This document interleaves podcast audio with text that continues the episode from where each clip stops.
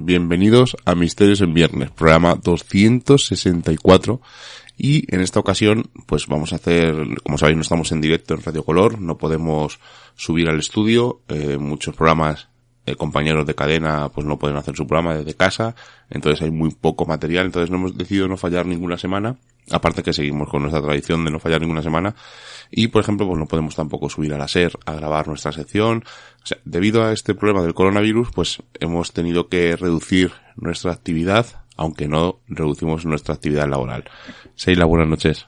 Muy buenas noches, Miguel Ángel. Así que aquí estamos en nuestra cueva favorita eh, los ratos que nos dejan estar en ella, porque como todos sabéis tenemos que salir a trabajar y hoy hemos querido hacer un programa para nosotros un tanto especial y muy diferente. La gente nos decía que, que por favor hablábamos un poco de este COVID-19 y nosotros lo hemos querido enfocar de cómo se vive o cómo cada uno vive eh, esta pandemia, cómo lo vive en sus casas o cómo lo vive en el trabajo, ¿verdad? Pues sí, además hemos querido hacerlo pues un poco a nuestra manera, ¿no? Porque si hiciéramos el típico programa de que el COVID-19 viene de un laboratorio o viene de animales, lo del laboratorio es totalmente falso. Hay gente que sigue emperrada en que esto es una pandemia creada por los americanos o por los chinos para eliminar gente. Bueno, cada uno que saque su tiempo y desde luego no vamos a perder nosotros nuestro tiempo en, en desmentir o dejar de desmentir. Creo que somos lo suficientemente adultos. La pena es que haya gente que pierda su tiempo ahora que tiene mucho tiempo libre en crear bulos y en decir pues que esto es una plaga para quitarnos, que ocurren cosas fuera, que por eso no nos dejan salir a la calle. Entonces nosotros vamos a centrar, como ha dicho Seila, en opiniones de compañeros y amigos que nos han mandado audios de cómo están viviendo esto. Y además no va a ser lo típico, no va a ser eh, compañeros que, por cierto, damos las gracias a todos los compañeros que siguen haciendo su programa para que a la gente lo pueda escuchar y siga eh, pasando su eh, confinamiento lo más entretenido posible. Siguen haciendo su programa semanal, incluso hay algunos que están haciendo directos en Facebook desde su casa, hablando con la gente para que se lea un poco más llevadero. Y hay que agradecer todos estos detalles, ¿no? Eh, por lo menos que se nos sea lo más leve posible. Hay gente que dice que se aburre en su casa, nosotros no entendemos eso, con todas las cosas que hay que hacer, tenemos miles de libros, miles de películas, entiendo que te aburra no poder salir a la calle, incluso a coger el pan. Pero lo más sencillo, como dice Seila, y no lo va a explicar ella ahora, es ponerte una rutina, ¿verdad, Seila? A ver, hay que entender que no todo el mundo está acostumbrado a estar encerrado dentro de cuatro paredes. Hay mucha gente que está pasando este confinamiento solo y yo creo que también es mucho muy más complicado, ¿no? Que como lo estamos haciendo nosotros, que somos tres, en los que nuestras aficiones son muy afines. Pero sí que es verdad que no es porque lo diga yo, Miguel, sino porque lo están diciendo eh, muchos psicólogos que lo que te tienes que plantear es una rutina, unos hábitos. Yo creo que lo primero, y, y nos ha pasado a todos cuando a lo mejor alguien se ha roto una pierna, se ha roto un brazo y ha tenido que estar mucho tiempo en casa, el estar en pijama todo el día yo creo que baja el ánimo a cualquiera. Para un domingo está muy bien, ¿no? Ese hoy estoy perreando todo el día pero sí que es verdad que en estos momentos yo creo que lo primero que tiene que hacer uno es levantarse, asearse, porque dicen que, que incluso no el, el aseo tiene que ser eh, muy escrupuloso, no solamente por lavarse esas manos, sino también porque nos hace sentirnos bien a nosotros mismos. Hay que cambiarse de ropa, quitarse el pijama y, em, y comenzar. Y sobre todo, como bien dices, no planificarte un el día. No quiere decir que todos los días hagas lo mismo, pero sí que es verdad que tienes que destinar tiempo a diferentes actividades. Además, estaba escuchando ahora, mientras estábamos desayunando, que hay que alternar eh, cosas obligatorias con ocio, hay que hacerse un pequeño planning del día en el que debería de estar hacer algo de ejercicio, hablar con tus amigos, que está muy bien y yo creo que es muy necesario ese contacto que vamos a tener con el mundo exterior, un ratito para leer, un ratito para eh, cocinar, un ratito para ver películas, documentales, yo creo que, que, es algo necesario para que el día pase con la más, con la máxima normalidad que pudiéramos tener y sobre todo en el no estar enchufados todo el día, que yo creo que es un problema y lo digo en general, ¿no? Lo primero que hacemos es saber qué ha ocurrido, a ver los datos. Ayer estuvimos viendo eh, en un canal en el que te decían segundo a segundo cómo iba la pandemia en el mundo y esas cifras que yo creo que, que si uno se tira cinco minutos viendo y observando, te vuelves al final completamente loco. Por lo tanto, ahora con las facilidades que tenemos, Netflix, HBO, YouTube, eh, Internet con Facebook, hay un montón de, podemos chatear por Skype, podemos hacer mil cosas. He visto hace poco uno, un amiguete que decía, yo los domingos salgo a tomar cerveza con mis amigos y ese domingo no va a ser menos. Y se ponía su pantalla de Skype en la tablet y sus amigos estaban en el otro lado y hacían pues, pues como cuando quedan los domingos. Por tanto, intentar normalizar esto, ¿no? Un poquito. Por ejemplo, nuestro amigo Rubén de aquí de Radio Color ha propuesto hacer esos juegos de mesa que siempre hacen ahí en el centro joven, pues intentar hacerlos entre todos online. Yo creo que, que hay muchas propuestas que la gente se ha portado muy bien en eso y que es verdad que somos eh, nuestra imaginación eh, se, yo creo que, que, se ha elevado a un exponente eh, increíble y que hay muchas alternativas en el que al principio piensas que Buah, para un día no lo voy a hacer, pero no nos estamos dando cuenta, ¿no? Que quizá esto se, se vaya a alargar. Yo creo, estoy totalmente convencida de que este periodo de aislamiento se va, se va a alargar y sobre todo que a lo mejor yo soy muy pesada en este, en este tema, pero creo que se nos está olvidando la parte emocional de cómo nos va a afectar y yo creo que va a ser algo que luego nos va a pasar factura. Yo estoy segura, eh, dentro de los supermercados a los trabajadores ya les está pasando factura. Eh, ha habido muchos que han tenido, incluso dentro del horario de trabajo, crisis de pánico, de ansiedad, en el que incluso han terminado en el suelo y han tenido que tener ayuda médica. Eh, esto está pasando también en los hospitales. Yo creo que los médicos están no solo cansados físicamente, sino también emocional y psicológicamente.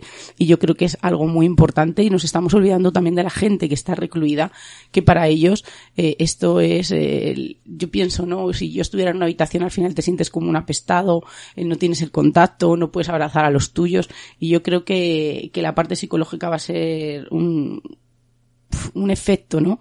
Rebote que luego nos va a pasar a todos mucha, mucha factura de una manera o de otra. Así que hemos como hemos dicho, hemos hablado con algunos compañeros y vamos a ver, porque eh, estamos recordando, pues tanto en televisión, pues vemos que hay periodistas y presentadores que siguen haciendo su programa jugándose el tipo, médicos y sanitarios que se están jugando el tipo a diario, echando más horas de las que deben, eh, estando eh, a pie del cañón, tenemos a repartidores, que no podemos olvidar de ellos, trabajadores de supermercados, personal de limpieza, personal de limpieza, nos olvidamos de la gente que mantiene que tengamos todo esto al día, como por ejemplo la luz, eh, internet, el teléfono, el que tenga gas, o sea, todo eso mm. son personas que están trabajando eh, obligatoriamente, quieran ellos o no, para que mantengamos nuestro, nuestro día a día y podamos estar, aunque estemos confinados, podemos tener mil opciones de ocio. Imaginaos que ocurriera esto, pero sin luz o sin internet. Esto sería un caos. Esperemos que eso no llegue a ocurrir. Por lo tanto, hemos decidido hacer un programa sobre el coronavirus, que no queríamos hacerlo, pero nos lo pidieron. Además, es que hubo gente que nos lo pidió. Por favor, hacerlo desde vuestro punto de vista. Eh, y hemos querido hacer, claro, no todos los testimonios típicos de un, un sanitario, sino que hemos ido un pelín, hemos querido darle una vuelta. Y hemos querido empezar con el testimonio de alguien que está sano, pero que vive con alguien con el COVID-19 en su propia casa. Y vamos a escuchar cómo es el día a día de esa persona. Buenos días, eh, mi nombre es Mónica y soy de Madrid. Soy una de las personas que tiene a un familiar, un familiar directo, con el famoso COVID-19 llamado coronavirus.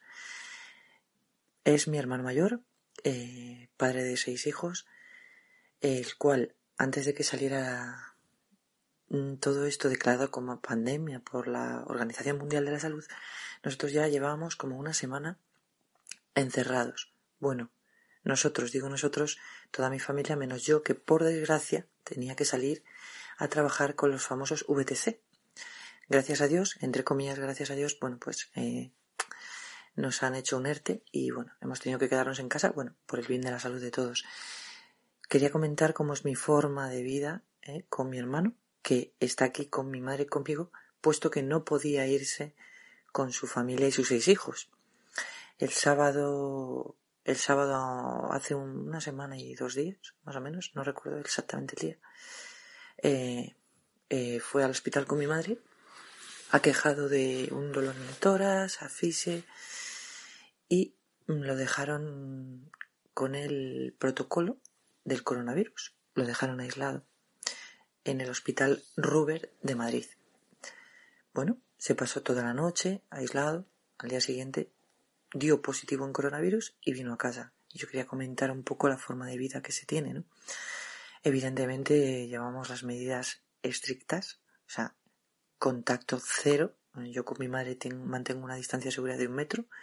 no le doy besos, no le doy abrazos. Mi hermano cuando él va a salir dice voy a salir, va con mascarilla, va con guantes, mm, su baño es aparte, nosotros tenemos dos baños, por suerte, y él el baño lo desinfecta mi madre todos los días, pero ya va con mascarilla, una mascarilla especial, con guantes, eh, toda la ropa suya va aparte, sus platos van en un, en un barreño con lejía, él, bueno, pues en su vida pues tiene su móvil, su iPad, eh, un ordenador, eh, pero básicamente, pues bueno, está encerrado, ¿no? Cuando sale ya, ya os digo que, que se limita eso, a ir al baño y vuelve a entrar y tal, mi madre lo desinfecta todo. Eh, yo cuando le he ido a llevar algo porque mi madre estaba en el baño o algo, yo lo he dejado en el suelo, particularmente yo no quiero entrar porque tengo también un riesgo, ¿no? Soy asmática y he padecido un cáncer. Y bueno, nuestra familia básicamente lo está llevando, dentro de la desgracia, lo está llevando bien, puesto que, bueno, pues somos familia, una, una familia creyente, nos animamos unos a otros, eh, cadenas eh, de WhatsApp de oración, rezos, ánimos, vídeos eh, alegres, a veces noticias para que sepamos cómo estamos al día, y bueno, mi hermano yo procuro hacerle la vida fácil, ¿no? Eh, si necesita algo, evidentemente le he dicho a mi madre que mi madre ya está jubilada, pues que para nada salga a la calle y, y ya lo hago yo por ella. Y nada, eh, pues deciros que mi hermano lo único que eso, pues que hace pues estar en la habitación. Hoy como excepción, bueno, mi madre ha cogido y ha puesto unas sábanas y demás eh, en el salón para que pudiera, pudiese ver la tele, puesto que en la habitación no tiene el tele. Entonces, bueno, luego lo desinfecta todo. O sea, mm, yo cuando entro a la casa me quito los zapatos. Eh, cuando entro a la casa me los quito, voy con mis zapatillas a estar por casa y los dejo fuera. Eh, muy estricto todo, ¿no? Es algo diferente, algo anómalo, algo jamás visto, ¿no? Pero bueno, eh, lo llevamos con paciencia y bueno, mm, desearle a mi hermano, que aunque sé que no me va a oír, que, que Dios quiera que todo esto pase pronto, esta pesadilla, el pobre el día 11 de marzo pues cumplió 40 años encerrado en su habitación, pero bueno, todos los días habla con sus hijos por videollamada y bueno, estamos esperanzados en que todo esto pase. Últimamente lleva unos días malos, vomitando, tal, con muchas flemas y bueno, es que está aquejado con la neumonía. Pero bueno, yo confío plenamente en que se va, en que se va a poner bien y bueno, doy gracias a Seila y a Miguel por esta oportunidad de contar lo que es este virus. Eh, mm, yo, por suerte, mi hermano hasta, hasta el momento está sano, aunque tiene la neumonía que tiene. Pero bueno, hay que tener esperanza y fe en la humanidad y los que crean en Dios bien y los que no crean en Dios también, tener fe en general en que todo, en que todo esto va a pasar, pero que bueno, decir que el coronavirus sí existe y que Dios quiera que a ninguno le pase. Un abrazo amigos pues como habéis podido observar, fijaros, ya empiezan a entrar la creencia, la fe, que ahora vamos a hablar un poquito más adelante de ella, como la gente no se agarra a aquello que que le ayuda a seguir. Pues hemos hablado con esta persona porque, como sabéis, estamos grabando las entrevistas, hemos hablado hace muy poquitas horas con ella y nos ha dicho que su hermano está mejorando y que está muchísimo mejor. Y claro, eh, siempre que sale un audio, o sale una entrevista, sale un médico, un sanitario, es gente que está metida pues casi, casi, vamos a decir, en el ajo, ¿no? Van con protección, con mascarillas, con guantes, están en las plantas donde ocurren esto, pero ¿qué le ocurre a una persona que está en otro ala, por ejemplo, en el área de psiquiatría? Vamos a hablar con Cristina, es una gran amiga, la conocemos hace muchísimos años. Ella trabaja en la planta de psiquiatría, es enfermera del Hospital de Lenares y nos va a contar cómo es el día a día en su planta y cómo están trabajando y cómo se sienten sus compañeras. Y ya vais a escuchar algo que al final os va a poner los pelos de punta. Yo en mi hospital hoy ha habido bastantes altas de gente que había dado positivo y ya se han ido a casa. Eh, pues lo que te decía, en la medicina interna hay tres plantas y la tercera es para onco, que la han vaciado y los han subido a cirugías, como no se están haciendo cirugías en el hospital. O sea, esas tres plantas ya se quedan directamente para coronavirus y, y sospecha de ellos. Una está llena, la otra está casi y la otra pues ya habrá empezado seguramente. La UCI está desbordada, han tenido que haber la REA, que es la parte donde van después de la UCI, los pacientes pasan a la REA, ¿no? Que es cuando ya están un poco mejor. Esa parte también está habilitada también para, para coronavirus, eh, porque han tenido que abrir un montón de, de, de camas de UCI. Luego nosotros tenemos en la segunda planta, hay una parte que es diáfana, no sé si es diáfana o hay habitaciones. El caso que está empezando en abrirla. Llevamos desde el 2008 abiertos el hospital, 2020 no se ha abierto esa planta y mira cómo se está saturado porque bueno, por la economía, el dinero y se están pensando en abrir. Y hoy en psiquiatría nos ha preguntado el jefe de servicio que cuántas camas podemos prestar. Supongo que será para esa planta. Y poner en, en psiquiatría camas de hotel Mm, pequeñitas, como no precisan tampoco que incorporar eh, los cabeceros ni los pieceros, pues son pacientes que patologías no tienen, nada más que psiquiátricos. Respecto al material, pues, pues, pues poco y contado, muy contado. O sea, una mascarilla que normalmente no sé exactamente lo que de una mascarilla quirúrgica puesta, porque una vez que se humedece ya pierde la, la protección. Una por turno los pacientes que tienen mascarilla también en nuestra que están tosiendo y, y llevan mascarilla lo mismo, se tiran mi turno entero con esa mascarilla puesta porque no hay más. Y bueno, ya te digo, material muy escaso. Eso lo sabíamos que iba a pasar, claro, porque no, no es que hayamos mm, tirado tampoco material, es que eh, ha sido un desbordamiento, claro, de, de pacientes. Y poco más respecto al personal. Bueno, pues en la 0C, que es donde estaba yo, mis compañeras no paran de currar date cuenta que siete horas con una mascarilla esas de una FP2 o una FP3 que hacen polvo, mm, te hacen daño en la nariz, en los carrillos, la goma se te termina clavando, se te empañan las gafas, o sea, porque eso lo he, lo he vivido yo para, por ejemplo, la tuberculosis, pero claro, yo entraba y salía, como mucho el aseo del paciente y poco más, pero siete horas es inhumano. Días libres, mm, Mm, de estos de cogernos de moscosos y por, por asuntos de familiares y no sé qué, nada, nada de nada. Y se están planteando si nos dan vacaciones de verano. O sea que a lo mejor tan siquiera vacaciones de verano, tú imagínate, eh, esta gente que está al pie del cañón, como la urgencia y las plantas, que encima no tengan vacaciones de verano, pero vamos, se está hablando también de que nos quedemos sin vacaciones de verano. Ya te digo, por la gente un poco nerviosa, porque con respecto al protocolo de coronavirus, yo creo que llevamos, vamos por el noveno. En mi planta, cada dos por tres, están cambiando las normas de los pacientes también. Mm, ya no pueden salir, lógicamente, a fumar fuera como les dejamos salir. La visita se entra una persona por paciente. Eh, si tiene tos o algo, tiene que traer su propia mascarilla de casa en mi planta, pues mira, hoy por ejemplo se ha perdido un poco los nervios, porque bueno, eh, hay que entender también al paciente que están aislados, que se le puede dejar el teléfono móvil, nosotros en psiquiatría no les dejamos. Ha dicho el jefe de servicio que sí, ha puesto mucha gente pegas, pero tenemos que dar cuenta que esos pacientes están aislados, no tienen a nadie tampoco. Eh, entonces, bueno, hay gente que es muy poco comprensible es cierto que ese, ese móvil luego se tiene que quedar en la planta somos responsables nosotros de, de si se pierde, se rompe cualquier cosa, pero bueno, creo que, que somos todos muy adultos, como le he mi compañera, nadie va a coger nada que no sea suyo y tendremos el máximo cuidado que no se rompan. Pero por eso te digo que, pues eso, un poco, un poco más alterada de lo normal.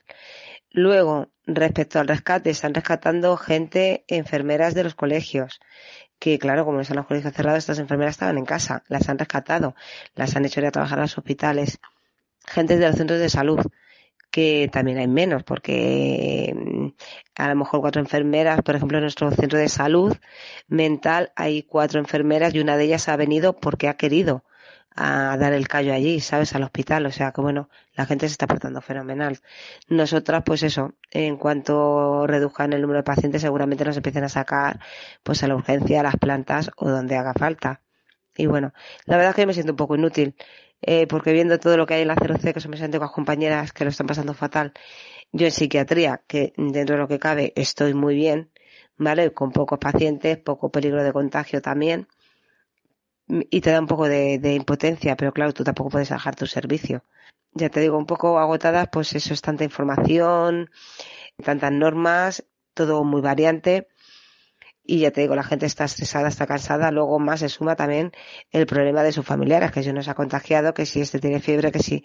O sea que bueno, es, es así. Y nada, la movilización nos han dicho eso, que vayamos con nuestra tarjeta de identificación cada vez que, eh, ahora cada vez que salgamos y cojamos el, transporte o el coche, lo que sea, que tenemos que llevar la bolsa por si acaso nos la piden. y poco más. Eh, la gente de supervisión y demás, bueno, pues yo, mi antigua compañera que ahora se ha puesto de supervisora, está llegando a casa a las nueve de la noche, desde las ocho de la mañana, porque tienen reuniones, tienen que confirmar pedidos, eh, tienen que dar apoyo, que el otro día, por ejemplo, una enfermera en, en una de las ceros se puso con un ataque de histeria a la pobre, la tuvieron que, pues eso, la, la supervisora un poco apoyarla y las compañeras, porque claro, es una situación muy extrema muy extrema. Hay gente que lo lleva mejor, hay gente que lo lleva peor, hay gente que tolera el estrés, hay gente que no lo tolera mucho. De bajas, pues hay mucha gente que se ha dado de baja. También, lógicamente, yo tengo una compañera de 62 años, una EPOC, pues ha dado la baja por depresión, pero es normal, mm, corre mucho peligro. Es verdad que es una planta, como te sigo diciendo, que no tiene mucho riesgo de, de contagio pero no deja de tener sus riesgos. Hay gente que está con inmunodepresores también, hay gente que está con problemas de, de otro tipo y se han dado la baja y se mantendrán de baja, supongo, hasta que esto se acabe, a no ser que las obliguen a incorporarse. Pues eso, yo por mi parte un poco de impotencia en no poder ayudar a, las compañeras, porque a mí el trabajo no me importa. Y también te digo que, por ejemplo, en la 0C, que es donde están todos los positivos y todos los por confirmar, es donde más seguridad hay, porque entras con todo el equipo, ¿vale? Se están quejando de que ya no había equipos para ponerse, estaban utilizando delantales también, ¿sabes? Que en Alcalá de Henares lo estaban usando las compañeras. El material, pues eso, eh, muy escaso, muy escaso y malamente. A lo mejor se hizo un uso también indiscriminado al principio, ¿sabes? Y también puede ser. Pero bueno, pero falta, falta, falta mucho material. Y os decía que os iba a poner los pelos de punta porque yo cuando la escuché decir me siento impotente por no estar al pie del cañón con mis, con mis compañeras, con mis amigas, ¿no? Eh, haciendo algo que para ella quizá fuera más importante o que se viera en el que estaba sacándose un mayor provecho que sería estar ahí, ¿no?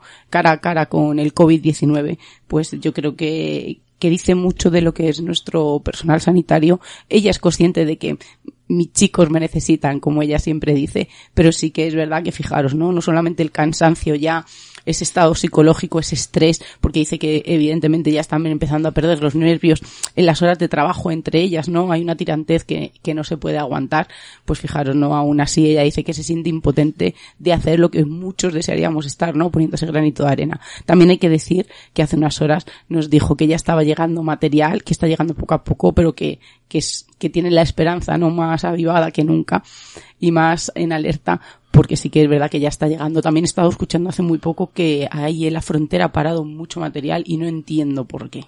Bueno, son cosas eh, que no entendemos, pero bueno, sigamos intentando mm, ver el COVID-19 desde otro punto de vista, ¿no? Porque claro, hemos visto el punto de vista de alguien que vive con él a diario, que están encerrados en casa, porque recordemos no podemos salir. De hecho, ayer salió una, una nueva ley en la que prohíben que dos personas vayan en el mismo coche. O sea, me parece un poco ridículo y absurdo si yo tengo que ir a trabajar con mi mujer a un centro de trabajo que es el mismo, me obliguen a ella a ir en coche y a mí ir andando o a los dos ir andando.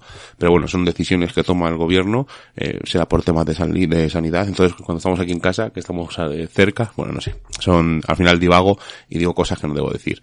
Bueno, pues hemos visto el punto de vista de una persona sana con una persona que está enferma, el punto de vista de un enfermero que no está al pie del cañón, como ya dice, sino que está en otro ala, porque habrá gente, hay más gente que está trabajando en el hospital y no están eh, todo el rato eh, justo en esas plantas, ¿no?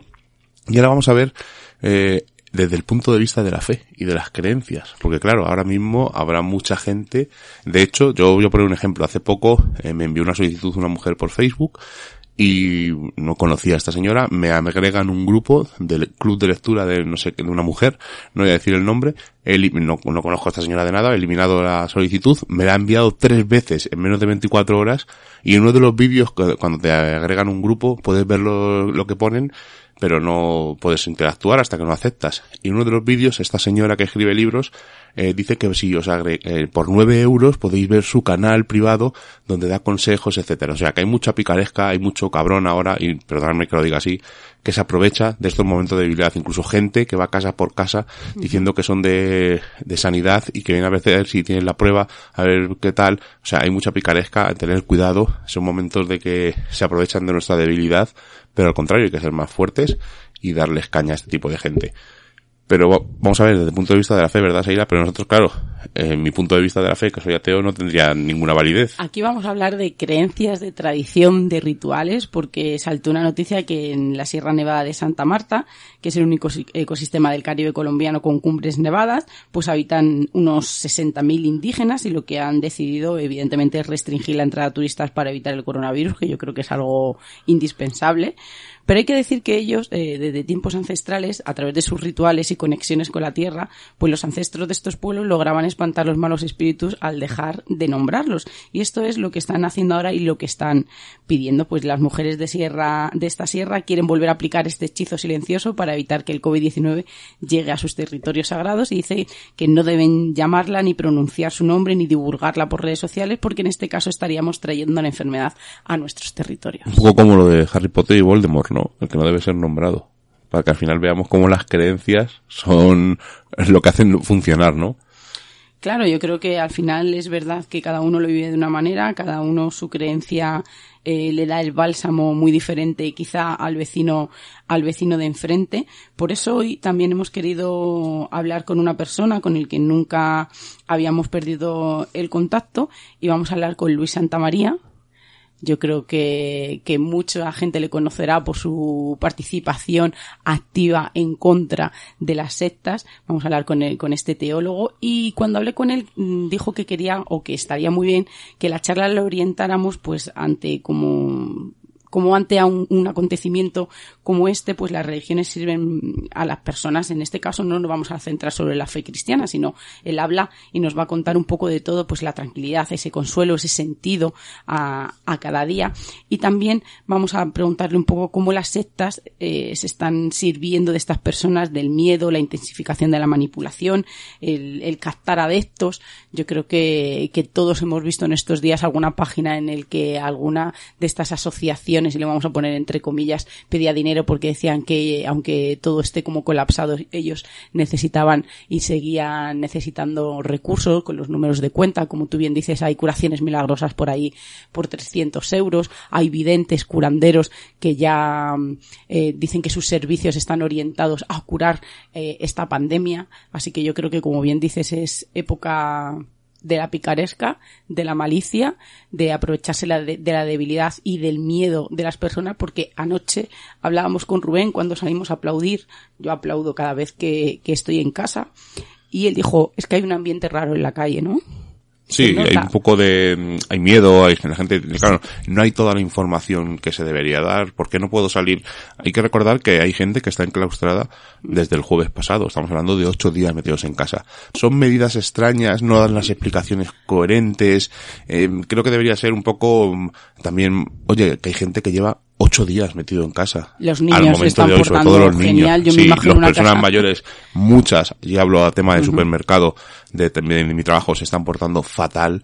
Van a comprar dos y tres veces diarias, sin mascarillas, sin guantes, eh, bueno, hay gente, y esto es cierto que nos ha pasado, que viene, no, vengo porque os doy a hacer y así me doy un paseo. O sea, eh, estamos, y sobre todo gente mayor, la gente joven más, se ha concienciado un poco más, aunque hay gente que sale, hay mucho inconsciente, como el señor ese del dinosaurio, que ya hay tres o cuatro vídeos por la red del hombre corriendo por ahí por la ciudad.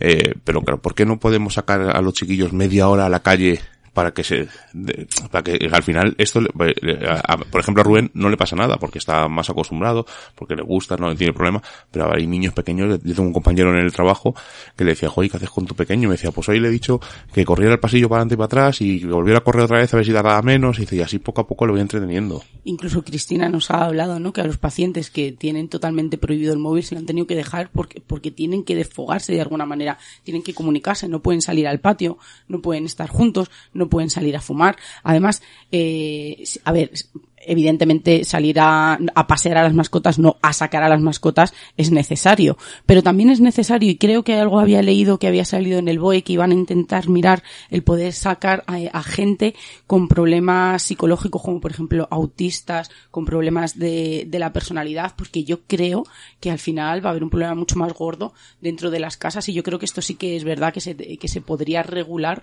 porque no solamente eh, el sacar a los niños, que, que es verdad que una casa con cuatro niños debe de ser una auténtica locura, pero las personas que, que nosotros tenemos una compañera que a su padre le dio unos infartos cerebrales y unos ictus hace unos años y el hombre, su única válvula de escape es salir a dar un paseo porque es verdad que le tranquiliza, que le controla, que le estabiliza y ahora mismo, incluso el primer día que tuvimos ese, el primer domingo que teníamos que estar en casa, se escapó por la mañana, ¿no? Y luego le regañaron, pero es verdad que el hombre se escapó porque necesitaba salir porque, porque le iba a dar algo, porque estaba a punto de darle una crisis. Bueno, pero estamos divagando. Vamos a hablar con Luis y que nos cuente el punto de vista desde las creencias. Muy buenas, Luis, ¿cómo estamos? Hola, buenos días. Muy bien. Pues mira, te, amo. Este programa no podíamos hacerlo sin ti. Ya sabes que estamos exponiendo las diferentes formas de, vivir con este coronavirus. Hemos hablado con una enfermera que trabaja en un hospital. También hemos hablado con una persona que tiene, por desgracia, a su hermano enclaustrado en una, en una habitación con neumonía y no queríamos dejar, dejar pasar la oportunidad de poder preguntarte eh, sobre todo eh, ya, ya, hemos dicho cuando te hemos presentado eh, qué es lo que ocurre en esta situación de estrés máximo, en una situación a la que no nos hemos enfrentado nunca, sobre todo cómo cada uno interpreta ¿no? esta alarma y, y esta amenaza, pero queríamos que nos hablaras un poco, primero, cómo, cómo se vive desde la fe. Pues mira, desde la fe, yo soy católico, pero vamos, podemos verlo en cualquier eh, modo de vivir la fe, cualquier religión, eh, pues en estos momentos lo que hace tener una creencia es eh, pues dar paz, dar tranquilidad, dar sentido a todo esto y dar esperanza. Es decir, pues mirar todo esto desde una amplitud mayor para vivirlo desde la confianza. Y, y, esto no nos lleva, eh, como puedan pensar algunos a lo mejor, a los que somos creyentes de alguna religión, a, bueno, pues a pasar de las medidas que nos estén marcando, de, de los cuidados que hay que tener, de todo el tema higiénico, de prevención, por supuesto la reclusión en las casas, sino al contrario, nos invita a ser responsables, a ser responsables por nosotros mismos y por los demás, pensando en los demás.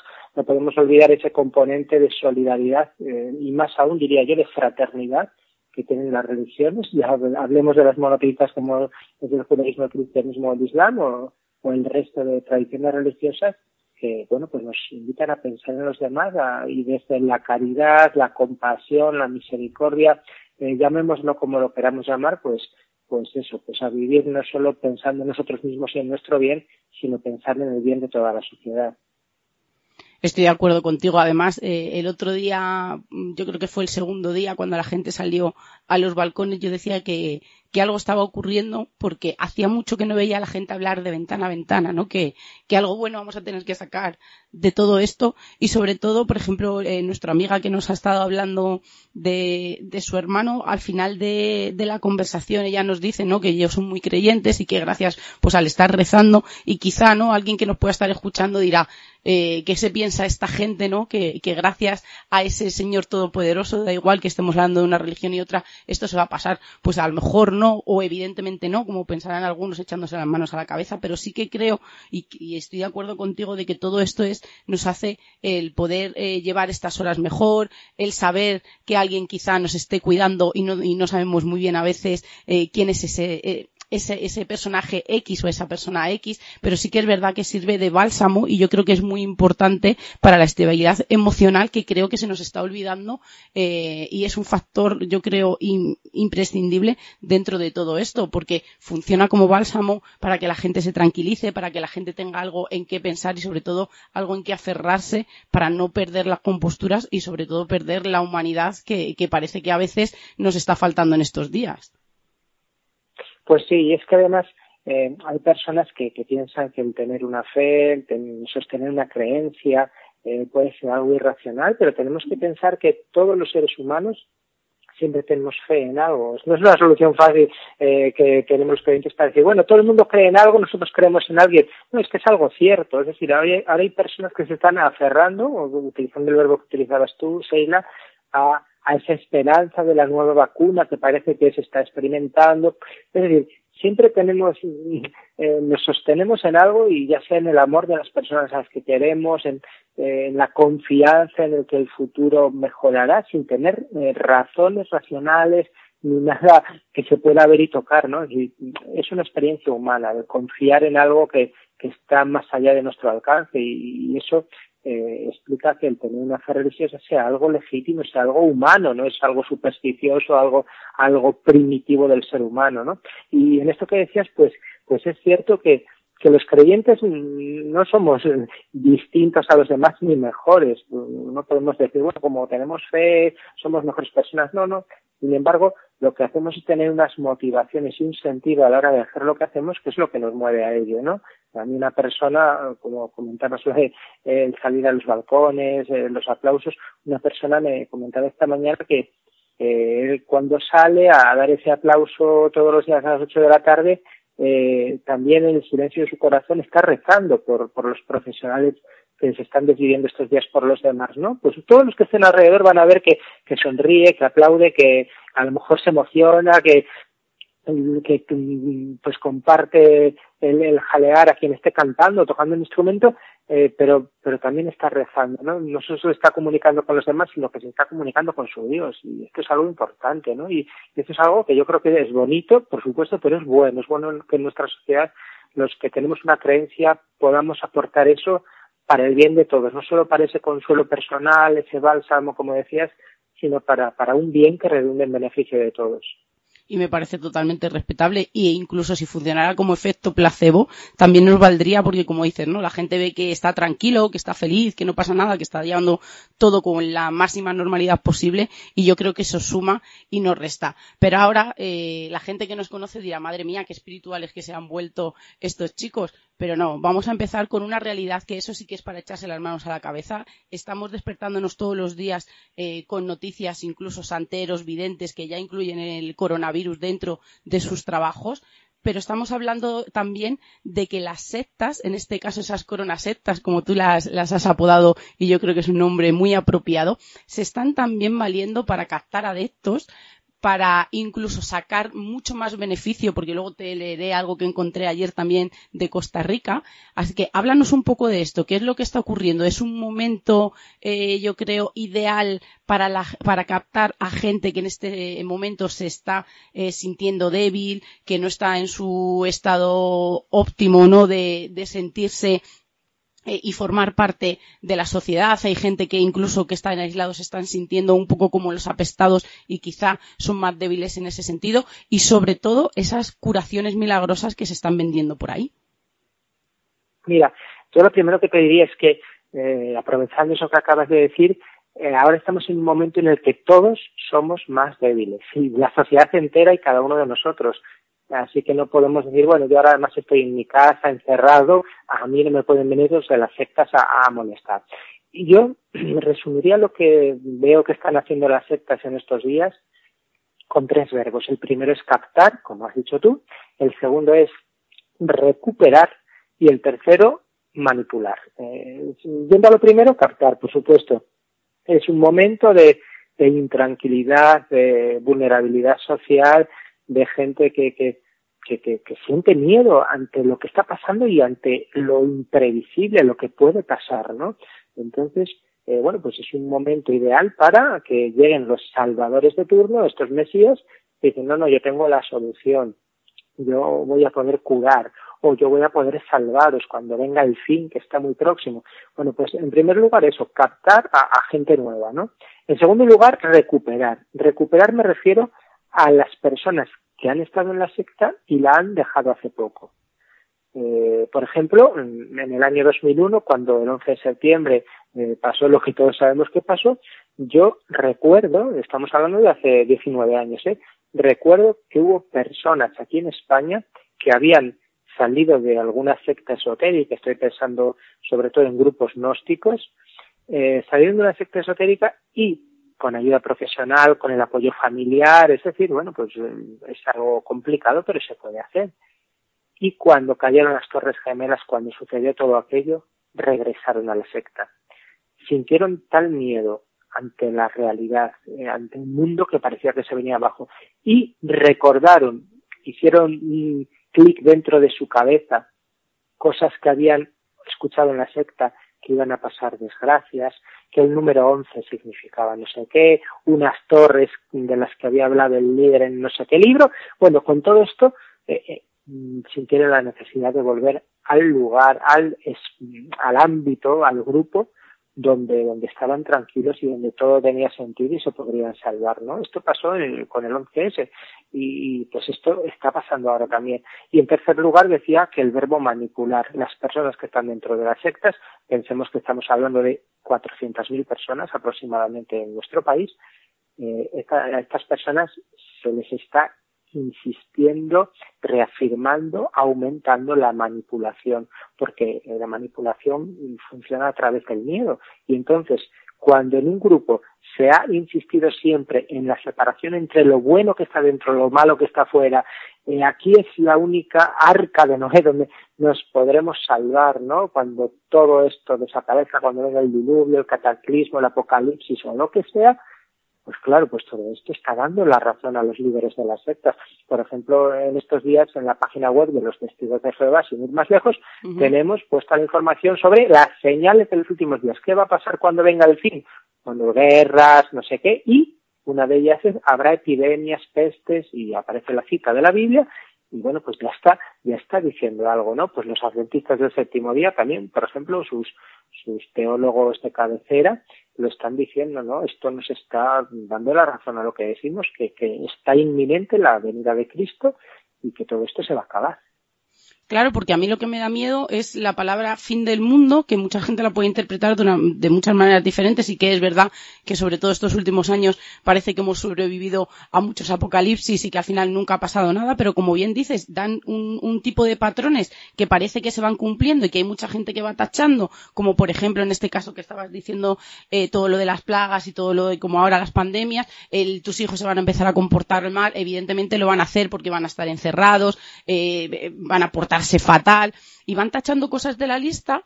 Eh, la humanidad parece que se ha vuelto muy egoísta. Pues estos días yo creo que también por una parte lo hemos estado viendo cuando la gente sigue saliendo sin control a la calle y yo creo que es algo muy peligroso y que al final a mí me daría mucho miedo que algún tipo de secta eh, con, con unas convicciones un poco mucho más radicales pudiera llegar, por ejemplo, como ha ocurrido en otras ocasiones, a suicidios en masa.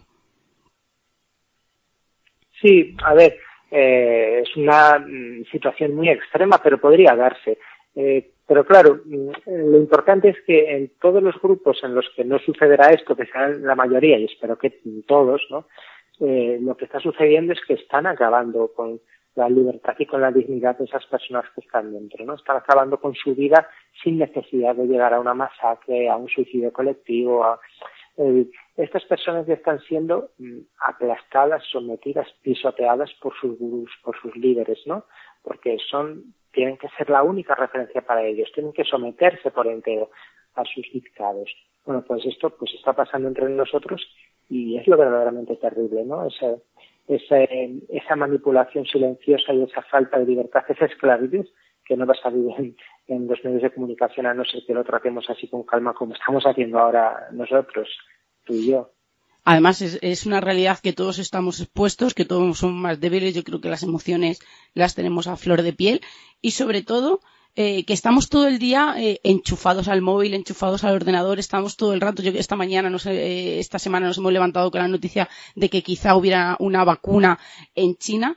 Y yo creo que esa manipulación también la podríamos enfocar un poco porque al final termina también siendo la económica. Mira, ya te digo, esto que leí ayer de Costa Rica, el coronavirus detiene a la sociedad pero no eh, a nuestros compromisos financieros y gastos operativos. Le instamos a continuar su apoyo en diezmos y ofrendas igualmente de manera virtual. Juntos podemos conseguir, eh, seguir y conseguir todo esto que salga adelante. Y pone abajo eh, el número de cuenta. Yo creo que me parece horrible, que las donaciones deben de ser anónimas y sobre todo eh, voluntarias y esto insta, como dices, ¿no? Yo creo que el objetivo de esas sectas o de esos grupos más radicales pues es tener sometidos y que solamente no miren por los ojos de aquel líder y me parece algo que, que nos va a crear una gran problemática. Pero háblanos de esas curaciones milagrosas que se están vendiendo a 300 euros, Luis.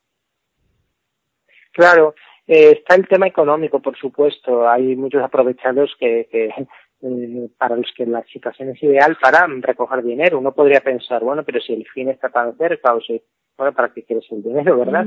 eh, pero siempre, eh, vamos, siempre, a veces hay aprovechados, como digo, pero en muchas ocasiones, en hacer casos, encontramos con personas para las que ese dinero es simplemente el medio para continuar con un delirio, ¿no? Para continuar con, con, con esa convicción de ser los salvadores, de ser el grupo ideal, de ser los que van a salvar a la humanidad eh, porque están convencidos de ello, porque están convencidos, pues necesitan dinero, necesitan personas que crean en eso, necesitan una infraestructura, unos recursos para continuar extendiendo pues esas ideas eh, por todo el mundo.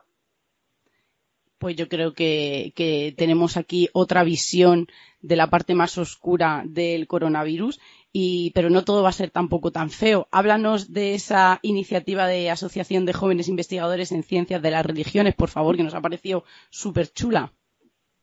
Bueno, pues yo entre otras cosas sí pertenezco a la Asociación de Jóvenes Investigadores en Ciencias de las Religiones, que bueno, se ha constituido hace pocos años eh, por una serie de, jóvenes estudiosos de, de, las religiones. Yo, yo soy de los mayores, ¿eh? Y tengo 37 años. Eh, y pues eh, gente que eh, está estudiando la religión desde un punto de vista no confesional, es decir, no teológico, un estudio de las religiones desde un punto de vista más neutral de la historia, la filología, la sociología, el derecho, la historia del arte, arqueología, bueno, pues un, un campo inmenso. Y entonces se les ocurrió, pero vamos, esto ha sido hace muy pocos días, bueno, cuando empezó el tema de la, de la cuarentena, eh, la idea de pues dar unas charlas divulgativas de 20 minutos de duración durante estos días eh, todas las tardes por en un canal de YouTube esta asociación junto con el Observatorio de Religiones Comparadas de la Universidad de Sevilla.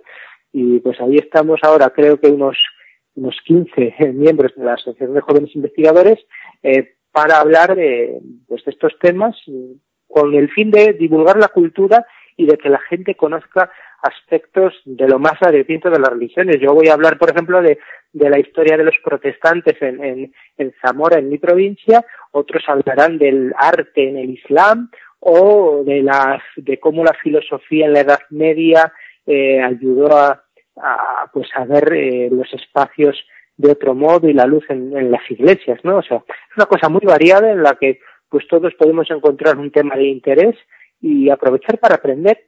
Como digo, con esos vídeos de 20 minutos que, que vamos, no solo se van a, ir emitiendo eh, cada tarde a las 5, sino que van a estar después en, internet para a disposición de todos para que sirva pues como un pequeño un pequeño curso eh, para ponerse al día de todas las cosas que se están investigando pues me parece una iniciativa súper chula en la que puede participar todo el mundo, sea creyente o no, porque yo creo que, como has dicho, no apoya la cultura y al conocimiento y ahí entramos todos. Y desde aquí daros las gracias por, por aportar ese granito de arena a que este eh, confinamiento en casa se haga más llevadero, porque por ejemplo nosotros sí que tenemos que salir a trabajar y aunque estemos expuestos también es un poco una vía de escape al no estar 24 horas encerrados, que entiendo y que haya psicólogos por ahí que ya estén dando patrones para que el día no se te haga eterno, para que no estés tirado todo el día en el sofá dándole vueltas a lo mismo. Así que muchísimas gracias. Luis, ha sido un placer tenerte esta noche con, con nosotros. Te vamos a tener más veces, lo siento, te vamos a dar un poco la lata, pero de verdad, muchísimas gracias. Yo encantado, Sheila, siempre de hablar con vosotros y agradecido de que me llaméis. Eh, es un gusto en, en, este medio de las prisas y, de, y, del escaso tiempo, sobre todo en los medios de comunicación, eh, pues tener un rato para hablar tranquilamente como hemos hecho tú y yo ahora. Así que gracias de verdad. Muchísimas gracias, Luis. Un abrazo. Un abrazo y hasta pronto pues otro más que según lo habéis escuchado Luis haciendo junto con su grupo haciendo pues esas charlas de unos 20 minutos pues para que nos sea más llevadera este este encierro no y ahora vamos a preguntar a un amiguete que trabaja repartiendo en la empresa donde yo trabajo. Y claro le pregunté bueno pues cómo cómo estáis viviendo vosotros esto y en una parada mientras que estaba echando eh, gasoil que por cierto nos hemos olvidado al principio que también la gente que trabaja en las gasolineras están ahí al pie del cañón eh, esperando que venga gente, aunque algunos pueden tomar la medida de que cierren y paguen desde fuera, pero también están los hombres ahí al pie del cañón. Así que, le, como digo, mandé un mensaje a un amiguete, a Miguel López, y me dijo, eh, pues, cómo está viviendo su día a día mientras que reparte. Hola Miguel, ¿qué pasa, tío? A ver, te lo cuento. Eh, aquí nosotros no se está llevando mal. Lo único de las sistemas, las medidas de, de, protección, digamos, que son un poquito escasas, pues porque no hay mascarillas, como ya sabes que la mayoría de las mascarillas van a sanidad, entonces los jefes no encuentran, sí, con los geles y demás y guantes vamos tirando. Pero la mayor preocupación es en las tiendas. Yo estoy preocupado por vosotros, por las tiendas, tío, por las tiendas. Muy preocupado. Muy preocupado porque cada vez hay más baja, porque es que la gente no se mentaliza. Si es un estado de, alarma, es un estado de alarma para todos. Señora, usted no tiene por qué hacer una cola desde las 9 de la mañana hasta las 10 que abre la ramas. No tiene que hacer esa cola. ¿Para qué si abre de 10 a 3 si tiene 5 horas para comprar? Tranquilamente. Ya, es que no se va a quitar el virus. No lo vamos a quitar. Y nosotros por lo único, pues eso, que el transporte es más, más rápido porque no hay tráfico apenas, apenas hay tráfico. Muy poco tráfico, pero luego, no sé, yo veo coches que no deberían estar circulando. Y luego mayormente, yo el miedo que tengo que mi mujer y mis hijas están haciendo una cuarentena exhaustiva, no salen para nada. De hecho, vuelvo yo, compro un par de barras y se tiran con el par de barras, nos tiramos dos días, tres días aguantando, porque no quieren salir, mi mujer no quiere salir, quiere que el bicho este se vaya. Pero yo tengo miedo porque el bicho lo puedo llevar. Porque la gente no se mentaliza. No estoy yo solo en la calle descargando. Ni los empleados de las tiendas están ellos solos trabajando. Están siempre con gente y en las tiendas habéis puesto medidas que entran un mínimo de personas para que no haya tanta cercanía. Pero es que la gente se tiene que mentalizar. Se tiene que mentalizar, Miguel. Y es lo que te puedo decir así más sonoro. Que, que, llevamos ya casi una semana y la gente no se mentaliza que no tienes que sacar al perro diez veces. Lo sacas una vez, por la mañana, otra vez, por la noche. Y ya está. Porque si no, no se va. Yo el mayor miedo que tengo es ese. Es llevar el bicho a mi casa. Porque al final no se para. En fin. Me alegro de saludarte, Miguel. Pues ya habéis visto, ¿no? Que dice que le es más fácil ahora su trabajo porque casi no hay coches, aunque ya habéis oído que hay gente por ahí que sale con su coche. Hace poco leí una noticia de que ha habido fiesta en determinados lugares de Madrid, o sea, de Madrid, perdón, de España, eh, con el Día del Padre, y ha habido gente que se ha cogido el puente y se ha ido de viaje. En Bilbao y en Cantabria había atascos. O sea, es increíble que al final sigamos tomándonos esto a la ligera. Yo pagaría por no poder salir de mi casa. Pero, desgraciadamente, todos los días tengo que ir a trabajar, como muchos de los compañeros que estamos escuchando, ¿no? Como Miguel Ángel, como Cristina, que tenemos que ir todos los días a trabajar.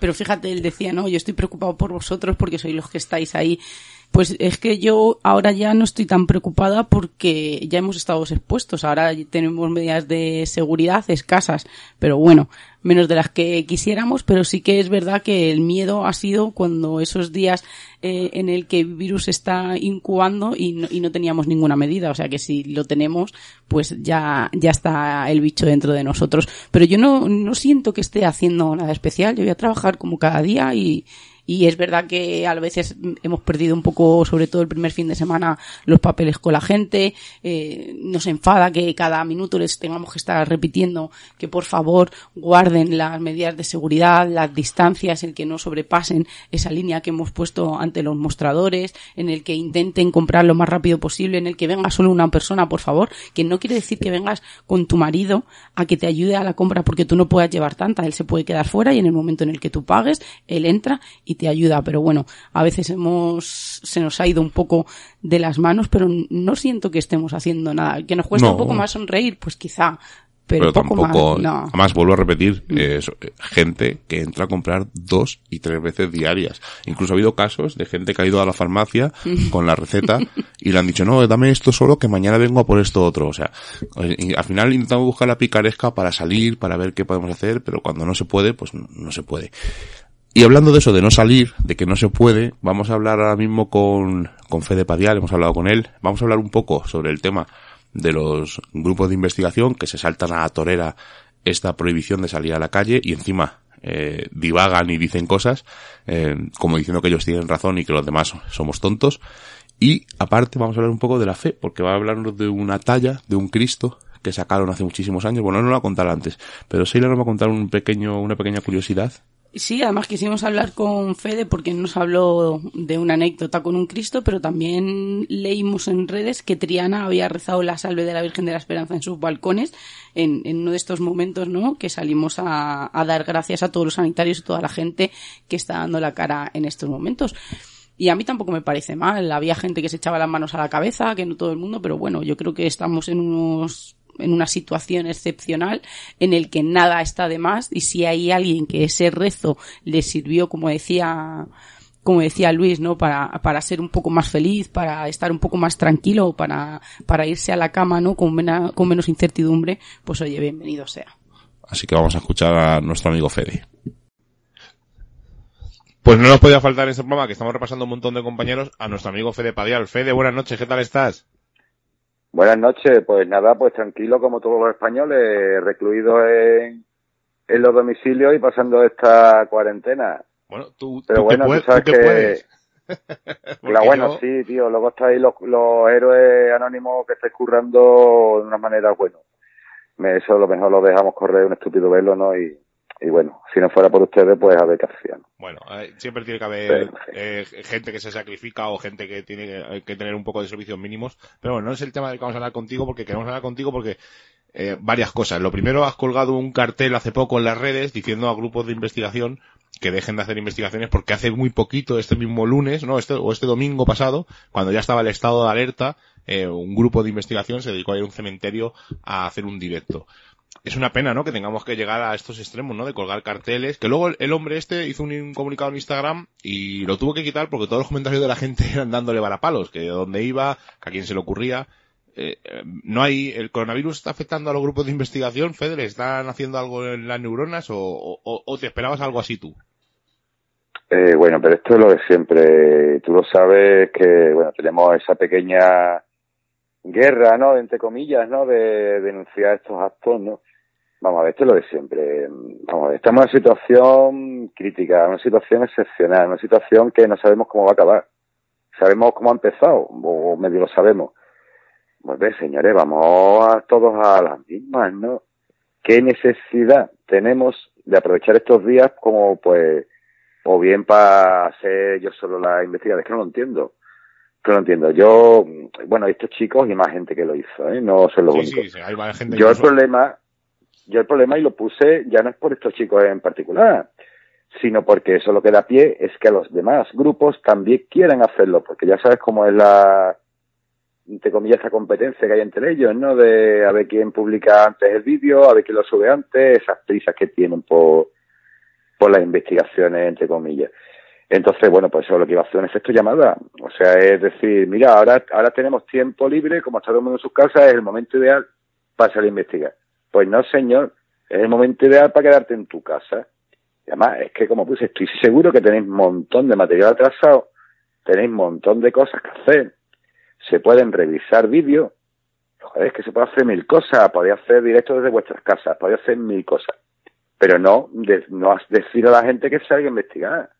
¿Qué necesidad hay? Que el fantasma no se vaya. El fantasma está ahí, lleva ahí 200, 300 años o 10.000 años, hombre, vamos a dejarlo tranquilo unos días descansar, que también tienen derecho a hacer una parada, entre comillas, ¿no? Y dándole un toque de humor, ¿no? Que, que estarán en la gloria la- las entidades o los entes o la energía, como las quieran llamar, ¿no? Estarán diciendo, joder, qué alegría, ¿no? Bendito coronavirus, ¿no? Que no vienen aquí por las noches a darnos por saco, ¿no? Pues sí, además has dicho una cosa que hay gente que hace eh, incluso investigaciones en casa, directos. Yo ahí no voy a entrar, creo que tampoco vas a entrar. Oye, cada uno sabe lo que tiene que hacer y lo que no hacer. Sí, Pero- oye, que eso que, que es lícito, que no pasa nada si... Vamos, yo llego a la conclusión de, bueno, eh, li- eh, ancha Castilla, ¿no? Hay señores que hacen esto, bueno, oye, tampoco, tampoco podemos meternos a saco. Pero sí podemos criticar estas acciones, ¿no? Sobre todo por el efecto llamado que podía producir, ¿no? Claro. Porque, ya digo, que es que me veía este, esta, esta semana aprovechando, ¿no? Hoy la típica sitio donde siempre está lleno de gente, pues vamos ahora que no hay nadie. Pues no, señor, no lo hagáis. Hombre, no lo hagáis, tener un poquito de conciencia, da ejemplo. Claro, si que no es luego un- nos toman por, por lo que no somos o por lo que pretendemos no ser. Claro, no es un ataque a estos grupos, como tú has dicho, sino es, es un poco de sentido común, de que la gente vea que esto es una cosa más seria de lo que parece y de que, oye, que si hay que parar 15 días o un mes, se para y volvemos luego con más energías. A veces hay que hacer un parón para seguir más adelante. Además, más, más que te jode a ti, por ejemplo, la Semana Santa, o a, a los sevillanos o a los andaluces, que os han paralizado la Semana Santa, pues yo creo que, o por ejemplo aquí en Cuenca, que son también muy, muy fervosos a la hora de fervientes y fervosos a la hora de la Semana Santa, pues se ha paralizado y no tenemos más que resignarnos, no nos queda otra cosa. Exactamente, es que estamos, vuelvo a repetir, estamos en situación excepcional, que no, todavía parece que no nos hemos dado cuenta. Y sobre todo, oye, cuidado con los palmeros, ¿eh? que eso es que es impresionante. Pero claro, si te pones a analizar, si te pones a analizar, por ejemplo, el, el caso de este chico, ¿no? Que lo pudimos ver en directo, ¿no? Y los comentarios y tal. Claro, hubo un montón de gente que saltaba diciendo, oiga, pero ¿qué hacéis ahí, no? Volveros a casa, ¿no? Incluso, era curioso, incluso familiares suyos, ¿no? Diciéndole, oye, que yo te apoyo, que sois los mejores, pero no hagáis esto, ¿no? O sea, fíjate hasta dónde llegaban. Pero sin embargo había otros encantados, oye, encantados de, y apoyándolo y, y un caso muy curioso, yo que me gusta ver, pararme en los pequeños detalles, ¿no? Un chico que entró a saco allí defendiéndolo a saco, ¿no? Incluso cargó contra una chavala, que cada esta chavala resulta que era muy amiga del grupo y casi, no sé si del grupo muy amiga, que lo que le estaba diciendo precisamente era eso, ¿no? Que, que no era que ya no estábamos hablando de investigación, sino del peligro que estaban corriendo ellos y luego llevarse a su casa un posible contagio, ¿no? Exacto. Claro, y él, mm, cuando se dio cuenta que había atacado a esta chica, porque había, y había entrado a saco, recapacita y escribe, no, perdona, yo es que me habían avisado que para que diera caña y estaba dando caña. O sea, imaginaros cómo funciona el mundo este de los jeans, O sea, de, aquello de, ay, que nos atacan compañeros y ya todos allí los palmeros a saco a entrar sin saber lo que están defendiendo. Pero pues defendiendo por, por PC, ¿no? Por defender porque son mis amigos, son el grupo que sigo, ¿no? O sea, pues algo absurdo y inaudito. Y, triste, y triste, que lo que... Pero Fede, una cosa, una cosa que te quiero preguntar, ya apartándonos de los GIP un poco, dejándolos ahí que cada uno sepa lo que tiene que hacer.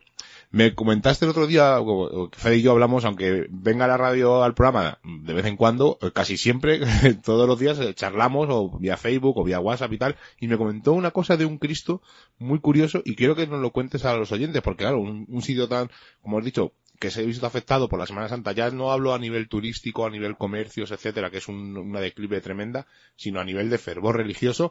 Eh, incluso han querido sacar un Cristo de hace muchísimos años. Cuéntanos un poco la historia para que la sepan los oyentes. Bueno, eh, vamos a ver.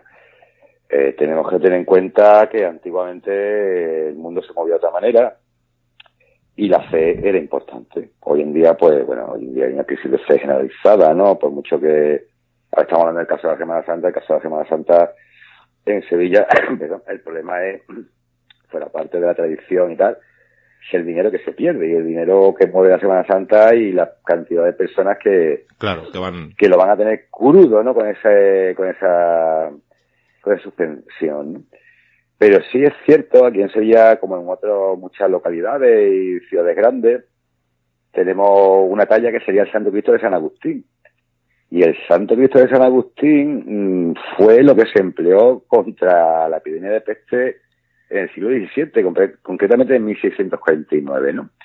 En la cual procesiona este Cristo por las calles de Sevilla para parar la peste. Pero es que la, la gracia está que las crónicas de la época lo que nos cuentan es que efectivamente, mm, fijaros, una epidemia que murió más de 200.000 sevillanos, ¿eh? cuidado, ¿eh? Que no es broma, ¿eh? que no está, eso ya sí que es fuerte. Pues bien, lo que nos cuentan las crónicas de la época es que al octavo día de la peste cesó.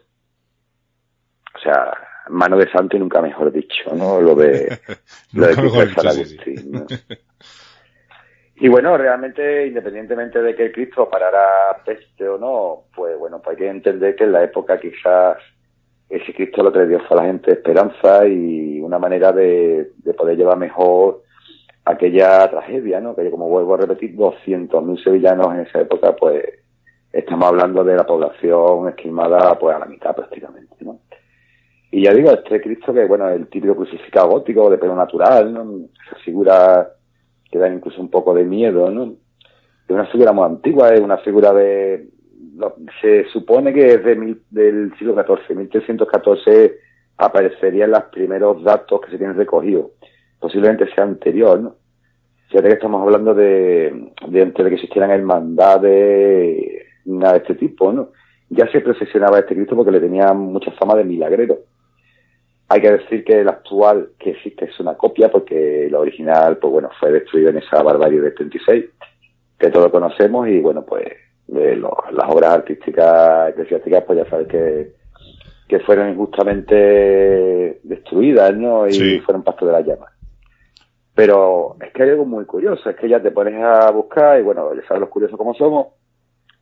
Resulta que a día de hoy, ¿eh? a día de hoy, es, que todo esto que estamos hablando está muy bien, ¿no? Y hay que entender la situación de la época y, eh, y el concepto de, de la época. Pero es que a día de hoy, el Ayuntamiento de Sevilla, cada 2 de julio, renueva su voto de acción de gracia. Cuidado que es que van el cabildo y le hace, ya digo, le hace sus honores y tal al Cristo en agradecimiento por aquella, o sea, por parar la pandemia en 1649 y se vuelve a hacer a día de hoy. O sea que el 2 de julio va el alcalde socialista de Sevilla a rendirle al culto pleitesía a, ese Cristo. O sea, que cuidado que las tradiciones se mantienen en el tiempo. Claro, un poco de agradecimiento, ¿no? A, lo que ocurrió. Sí, sí, sí, sí. O sea, es como un voto de, de gracia, de dádiva y se sigue haciendo a día de hoy. Cuidado, ¿eh? Cuidado que, que ha perdurado en el tiempo aquella, aquella acción fuera real o fuera ficticia o ya digo o ayudar de alguna manera a, a sobrellevar aquella tragedia y a día de hoy sigue vigente ese agradecimiento y esa ese lema de Sevilla no olvida, ¿no? Es súper curioso, ¿no? más ya lo que desconocía, ¿no? Que, que, se practicaba y bueno, a raíz de esto pues pues ya te digo, a poco que indagues un poco, bueno, y ya te digo, el Cristo este ha sido un procesionario en 1525, en 1566, en 1588, en 1606, sobre todo por sequías. O sea, además que te pones, te pones a ver crónicas de época y en grandes sequías, pues sacaban al Cristo y bueno, hay una que te cuenta que a los 50 metros empezó a llover en Sevilla una barbaridad, otro que tuvo que, mm, que cerrarla, o sea, se tuvo que volver al templo porque empezó a llover, estuvo 15 días lloviendo. O sea, la tradición de, de esta talla es brutal, ¿no? Incluso se llegó a sacar cuando, cuando la guerra con Inglaterra, o sea, algo impresionante, ¿no? Pero digo, sobre todo por sequías y por...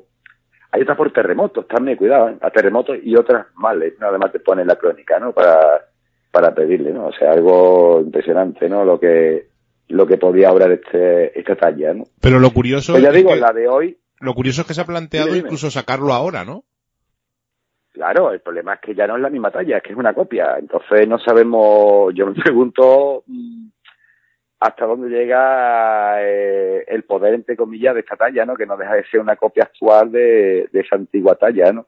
Oye, una cosa, Fede, una cosa, Fede, desde que se hizo la copia, ¿se ha vuelto a sacar en procesión por Sevilla?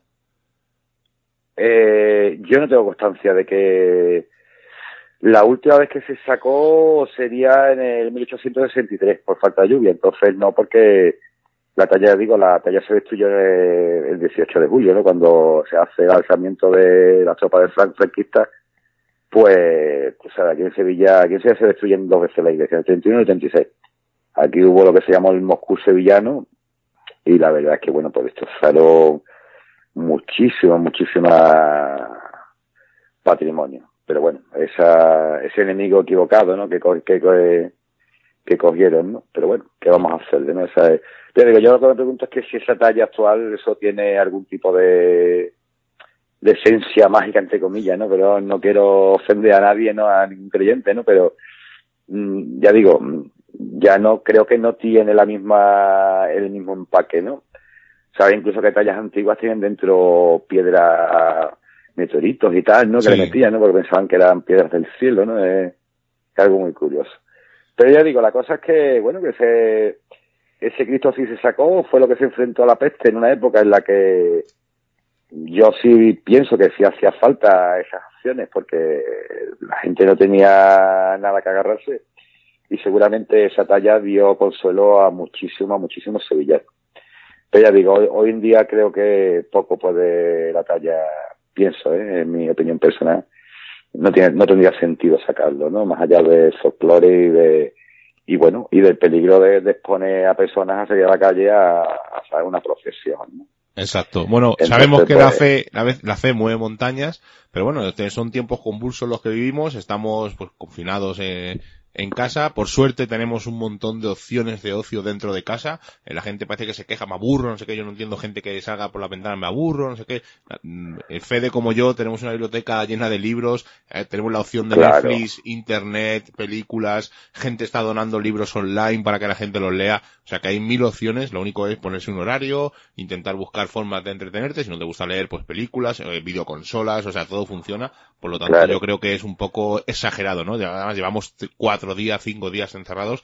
Tampoco esperemos que sean solamente esos 15 días que ha dicho el gobierno y que no suba más. y no podemos hacer otra cosa pues más que intentar entretener en, con programas como este. cuarentena no son quincenas, ¿eh? Cuarentena son 40 días, ¿eh? cuarentena son 40 días. De siempre, ¿eh? Yo creo que estaba bastante clara la idea, ¿no? Sí, sí, pero, bueno, hay que decir una cosa y un apunte que quiero resaltar, ¿eh? Y es que lo, los confinamientos, en las cuarentenas, los frikis tenemos mucha ventaja. Hombre. Porque, claro, tú sabes, tenemos tantas cosas pendientes por ver, por leer, por escribir, por... Pues, joder, es que eso es una maravilla, ser friki. Claro, es todo, todo eso que siempre estás diciendo, joder, es que no tengo tiempo para hacer esto. Ahora lo puedes hacer, aprovecharlo, disfrutar de, del aislamiento, o sea que se puede hacer perfectamente. Pues de los pequeños momentos. yo entiendo que el que, tiene, el que tiene una vida basada en bajar al bar, hablar con su amigo Manolo de, de fútbol, lo tiene jodido. Pero bueno, que coja por chat, por internet, o por Skype, y hable con su amigo Manolo también, que monten un bar virtual que se puede hacer. Claro, yo he visto compañeros que lo hacen ya. Claro, se abren sus botellines o su... joder, y hacer lo mismo realmente.